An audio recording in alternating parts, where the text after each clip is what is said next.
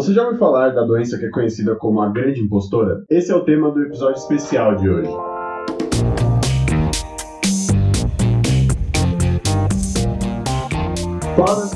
Sejam bem-vindos a mais um episódio do Fronteira Cast. Dessa vez, mais um Fronteira Cast especial, em parceria com o curso de medicina, mais especificamente o LAPIX, que é o Laboratório de Comunicação e Saúde, e a LASAN, a Liga de Saúde da Mulher. E eu sou o Matheus Negrão, host do Fronteira Cast aqui do FFS. E para conversar com a gente sobre esse tema, recebemos três pessoas muito especiais aqui: o Samuel e a Lilian, dois acadêmicos de medicina, e a professora Maíra, também de medicina. Eu queria dar as boas-vindas ao Fronteira Cast. Então, obrigada pelas boas-vindas. Bom, gente, boa noite. Eu sou Samuel Perdão, eu sou acadêmico do sétimo semestre de medicina. Oi, tudo bem? É, meu nome é Maíra, eu sou professora de saúde coletiva do curso de medicina também. O aumento no caso da sífilis, que é uma infecção sexualmente transmissível, tem alarmado os médicos e serviços públicos do país. Só em 2018 foram registrados mais de 158 mil casos do tipo adquirido, ou seja, disseminado por meio de relações sexuais. Esse número equivale a uma média de 433 pessoas afetadas por dia. E para a gente iniciar essa conversa, eu queria que vocês explicassem exatamente o que, que é a sífilis. Então, a sífilis é uma doença é transmitida por via sexual, que tem períodos em que ela se manifesta e outros que não, e por isso ela é chamada de uma doença impostora. E por que, que é tão importante falar sobre a sífilis? Por que, que a gente está aqui hoje para falar sobre isso? Bom, a sífilis ela é uma infecção sexualmente transmissível e a Organização Mundial da Saúde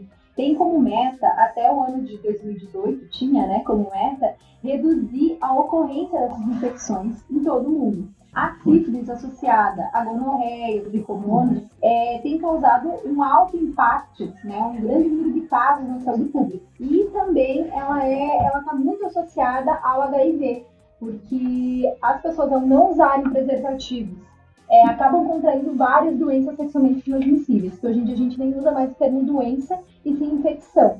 Então, por isso a gente usa IST. E para falar então um pouquinho dessa importância, é, no campo da, da, da, saúde pública, a gente trouxe um pouquinho dos números dessa doença no último ano aqui no Brasil, né? Que é o boletim epidemiológico que saiu agora no mês de outubro. E ele mostra é, que a sífilis adquirida, então, ela cresceu bastante no, no nosso país ela teve um aumento de 28,3% se comparado ao ano de 2017. Então, a gente teve é, o estado de Santa Catarina como o estado que mais tem número de casos no país. E a capital Florianópolis como o local onde das capitais brasileiras que tem a maior ocorrência também. Falando de sífilis em gestantes, que também é uma das é, uma, um dos, dos desdobramentos dessa doença hoje, é, no campo da saúde, é, a gente vai ver que a sífilis também tem aumentado é, no, no, último ano, de 2017 para 2018, a gente teve um aumento de 25,7%. A sífilis congênita, que é quando a doença passa para o bebê, também teve um aumento é, nesse último ano de 5,2%. Bom, tudo isso mostra para a gente que a sífilis ela é uma doença que, apesar de ter um tratamento e um diagnóstico que são relativamente simples e rápidos, é bem difundidos no nosso sistema de saúde de modo gratuito, ele ainda tem atingido um grande número de pessoas em todo o país. E quem exatamente contrai essa doença? A sífilis, então, ela é uma doença que ela tem acometido diversas populações, né? Mas principalmente a gente tem um acometimento dela principal em jovens. Hoje a gente vê que da faixa etária de 20 a 29 anos, cerca de 35% dos casos da doença estão nessa faixa etária.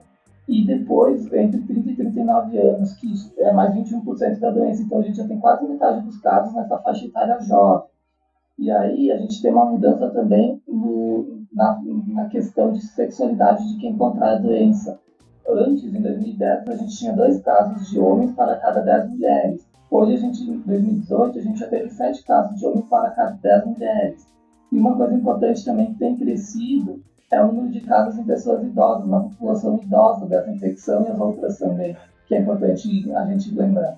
Acho que também é importante salientar, para resumir tudo isso, é que, uh, tirando os casos de transmissão de mãe para bebê, basicamente quem transa sem camisinha está uh, suscetível a, a, se infectar pela sífilis. E, e, quais são os sintomas dessa doença? Vocês falaram que ela é a grande impostora, tem poucos sintomas, como é que é? No primeiro momento, a primeira manifestação da sífilis é uma feridinha que vai estar no órgão genital, ou na boca, ou em algum lugar que teve contato sexual, que é por onde a bactéria vai entrar, e vai formar essa feridinha que não dói, não arde, não coça, e que muitas vezes a pessoa nem percebe que teve.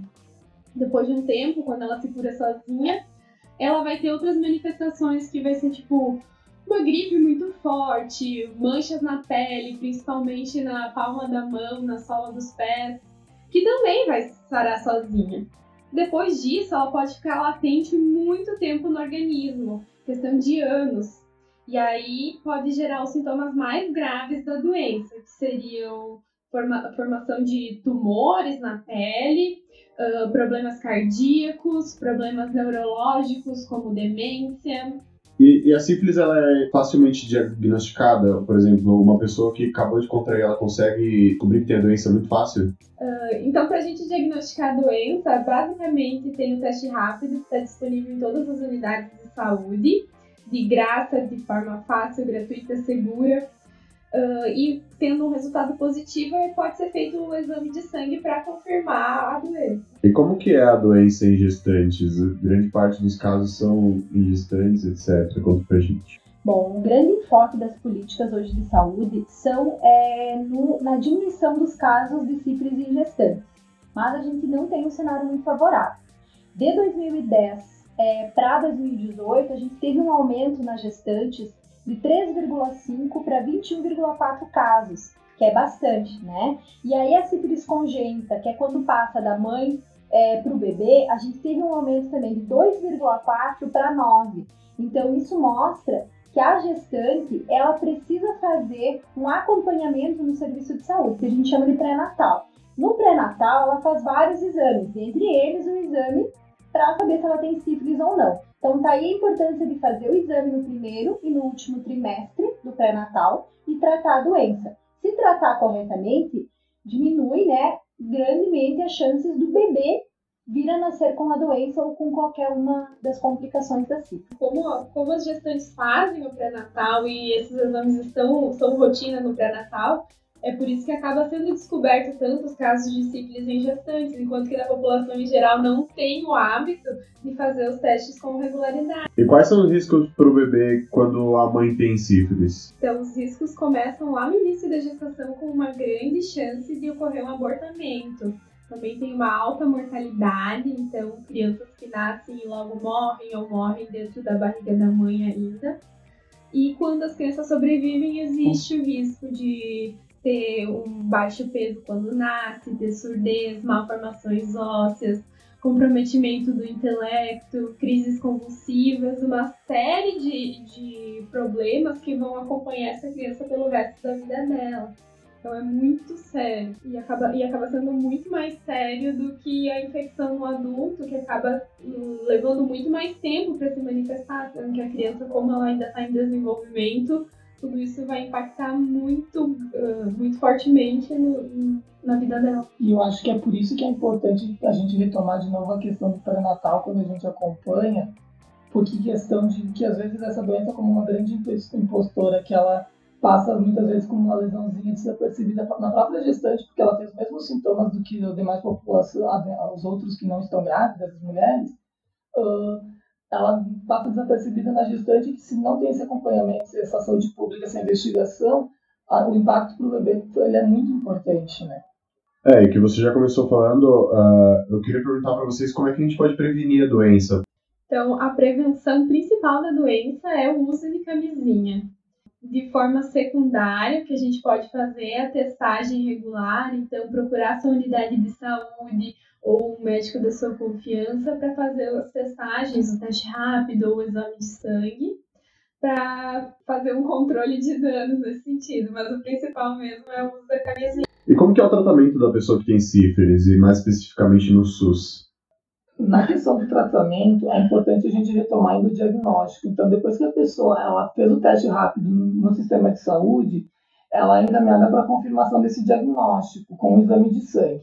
Feito o exame de sangue, então é indicado o tratamento para ela que é feito com antibiótico, e esse antibiótico é dado para ela conforme a situação em que ela se encontra na doença. Lembrando que todo o tratamento e as testagens são oferecidos de forma totalmente gratuita pelo Sistema Único de Saúde. E como que as pessoas podem acessar esse tratamento, esses serviços do SUS? Bom, todas as unidades de saúde, os postos, eles oferecem teste rápido e tratamento. Né? Se não tiver no posto de saúde, a pessoa vai ser encaminhada para uma unidade, um centro de referência. Então, aqui em Chapecó, por exemplo, tem os dois. Tem, tem nas unidades de saúde e tem o centro de referência que também faz. Então, basta a pessoa chegar lá, pedir para fazer o teste rápido, e aí ela vai ser atendida por uma enfermeira ou por um médico que vai fazer esse aconselhamento, que a gente fala pré-teste, vai fazer o teste e vai dar o diagnóstico uh, encaminhar para o tratamento, né? Se for gestante, geralmente já está, como a gente falou, incluído dentro do pré-natal. E como que os profissionais de saúde podem auxiliar nesse processo de tratamento, de prevenção? Bom, eu acho que eu acredito que os profissionais é, de saúde eles têm que levar o acesso é, aos testes, ao diagnóstico para as pessoas que dificilmente vão para a unidade de saúde. A gente tem um público jovem que não é um público assíduo, não é um público frequentador de unidade de saúde, né? Então, assim, talvez a função dos profissionais seja é, essa, de difundir informação, de difundir o acesso, é, levar o diagnóstico para propiciar o tratamento. Né? E também no momento do atendimento, é importante que o profissional tenha um olhar acolhedor, que seja diferenciado, que ele respeite o sigilo do paciente, que ele informe, uh, informe com precisão o que está acontecendo com ele, qual a importância do tratamento, quais as consequências, mas não de uma maneira que julgue, de uma maneira que acolha e que uh, atente para as demandas dessa pessoa e conforte ela nesse momento que às vezes pode ser até meio assustador de receber um diagnóstico de uma infecção sexualmente transmissível. Outra coisa que eu acho importante a gente falar também é que, por exemplo, muitas vezes os profissionais eles se esquecem que em consultas de rotina eles podem abarcar isso, né? Ou às vezes o profissional, o, o paciente ele chega para a unidade, sei lá, com uma queixa de dor de cabeça o profissional simplesmente ele passa um tratamento específico para queixa, esquecendo de abarcar toda a situação que vem em consequência disso e perguntar também para o paciente outras coisas e, e, envolver já uma educação sexual nessa própria consulta de rotina, que muitas vezes talvez seja esse um dos motivos que a gente tem os casos aumentando e também a gente não está tratando adequadamente, né? Porque às vezes os próprios profissionais de saúde eles esquecem de fazer um papel de busca ativa, vamos dizer assim, né? de educação no momento oportuno.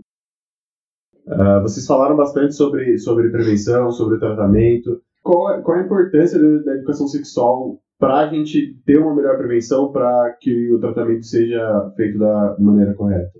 É, eu acho que é fundamental a educação sexual nesse sentido, porque isso é, desconstrói tabus, permite que as pessoas vão até o posto usar, fazer a sua testagem regular, buscar preservativo, conversar com os amigos sobre isso e não ficar naquele medo, naquela, naquela vergonha de dizer que pode ser infectado, afinal, qualquer um que tem relações sexuais está suscetível. É, e é um tema muito tabu ainda. A gente precisa difundir esse tipo de informação na escola, na, na comunidade de um modo geral, falar sobre isso é, em programas de rádio, não sei, assim, de um modo bem abrangente. Porque se a gente for pensar no público que é acometido pela doença, que são é, pessoas jovens, são mulheres, é, idosos, né? A gente tem uma, uma prevalência uma, uma ocorrência maior agora nessa faixa etária também, são públicos bem diferentes. Então, a educação em saúde ela pode contribuir para que as pessoas, como a Lilian falou, se sensibilizem e percam a vergonha de falar sobre uma doença que está aí no meio é, da sociedade, que tem aumentado e que é bem grave. E para a gente finalizar agora o programa especial, uh, eu queria que vocês falassem sobre o preconceito que as pessoas que têm sífilis sofrem hoje em dia. Bom, eu acho que do modo geral, as infecções sexualmente transmissíveis elas despertam um certo estigma, um preconceito é, com quem tem. É, já, já, já se ultrapassou bastante é, o é, as barreiras, né? Hoje tem mais entendimento do que são as doenças, mas é, ainda se julga muito quem contrai, né? Quem tem uma doença sexualmente transmissível. E aí isso acaba dificultando é, o, o, acesso da pessoa ao serviço, a busca por tratamento pelo medo, pelo estigma de verem a pessoa acessando o posto de saúde ou um serviço específico, né, como existe o centro aqui em Chapecó, onde se faz acompanhamento de ISTs como HIV, a sífilis, as hepatites. Então, a pessoa fica com medo de ser identificada socialmente como uma pessoa que tem uma dessas doenças. Né? Outra coisa que a gente precisa lembrar também dessa doença é que ela tem aumentado o número de casos em idosos, como as demais ISTs, né? É o preconceito que a gente tem ainda com essa população. Hoje a gente tem no Brasil 8, cerca de 8% da população idosa trabalhando ainda e, ativa, e ativamente inserida na comunidade. E por que não falar da questão sexual dessa população, né? Que, que também foi muito importante para toda a questão de inserção dela e de biopsicossocial nesse ponto. E aí a gente tem que lembrar que na questão mulher idosa, a gente tem muito preconceito ainda de que a função sexual dela seja só para reprodução. E aí, quando ela entra na menopausa, ela não engravida mais, então ela não precisaria se proteger, porque ela teria só como uma gestação. E isso não é a função mais da mulher, né? Então foi isso no nosso episódio sobre sífilis. Eu queria agradecer a presença de vocês aqui, foi muito legal. E mesmo que você tenha tomado cuidado e use camisinha, faça o teste regularmente para saber, pois essa é uma doença impostora.